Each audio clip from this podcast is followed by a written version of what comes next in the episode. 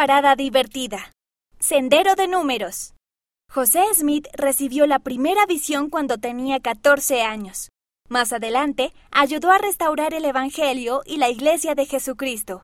Lamentablemente fue asesinado más tarde por un populacho furioso. ¿Cuántos años tenía cuando fue martirizado? Para saberlo, haz el siguiente cálculo. A. Toma el año en el que José Smith nació y divídelo por el número del artículo de fe que dice, creemos que el hombre debe ser llamado por Dios por profecía y la imposición de manos, por aquellos que tienen la autoridad a fin de que pueda predicar el Evangelio y administrar sus ordenanzas. B.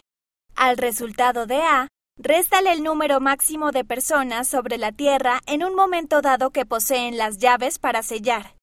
Véase Doctrina y Convenios, sección 132, versículo 7. C. Toma el resultado de B y divídelo por el número de años que José Smith tuvo que esperar para obtener las planchas de oro después de la primera visita de Moroni.